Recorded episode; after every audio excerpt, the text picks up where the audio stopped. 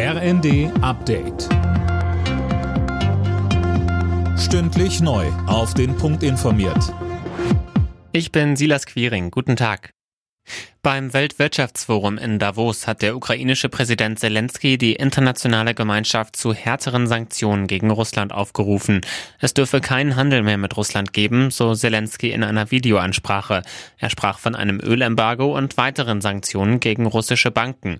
Auch Deutschlands Wirtschaftsminister Habeck sprach sich in Davos erneut für einen Importstopp für russisches Öl aus und appellierte an die ungarische Regierung, dem zuzustimmen. Budapest blockiert das EU-Vorhaben ja aktuell. Wegen Kriegsverbrechen in der Ukraine ist ein russischer Soldat in Kiew zu lebenslanger Haft verurteilt worden. Alena Tribold mit den Einzelheiten. Das Gericht sah es als erwiesen an, dass der 21-Jährige einen unbewaffneten Zivilisten erschossen hat. Der Angeklagte hatte die Tat zugegeben.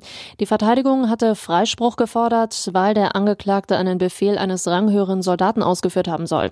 Es war der erste Prozess dieser Art in der Ukraine. Weitere dürften folgen, denn Kiew wirft der russischen Armee seit Beginn des Einmarsches zahlreiche Fälle von Kriegsverbrechen vor.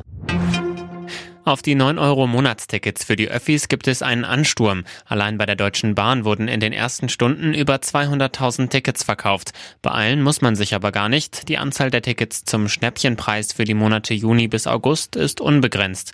Grünen-Chefin Ricarda Lang sagte zum 9-Euro-Ticket bei NTV, Gleichzeitig ist das 9-Euro-Ticket nicht nur gut für den Geldbeutel, sondern auch gut fürs Klima, denn es schafft Anreize für Menschen, den ÖPNV auszuprobieren, mal auf Bus und Bahn auszusteigen und so natürlich auch eine Stärkung des öffentlichen Nahverkehrs.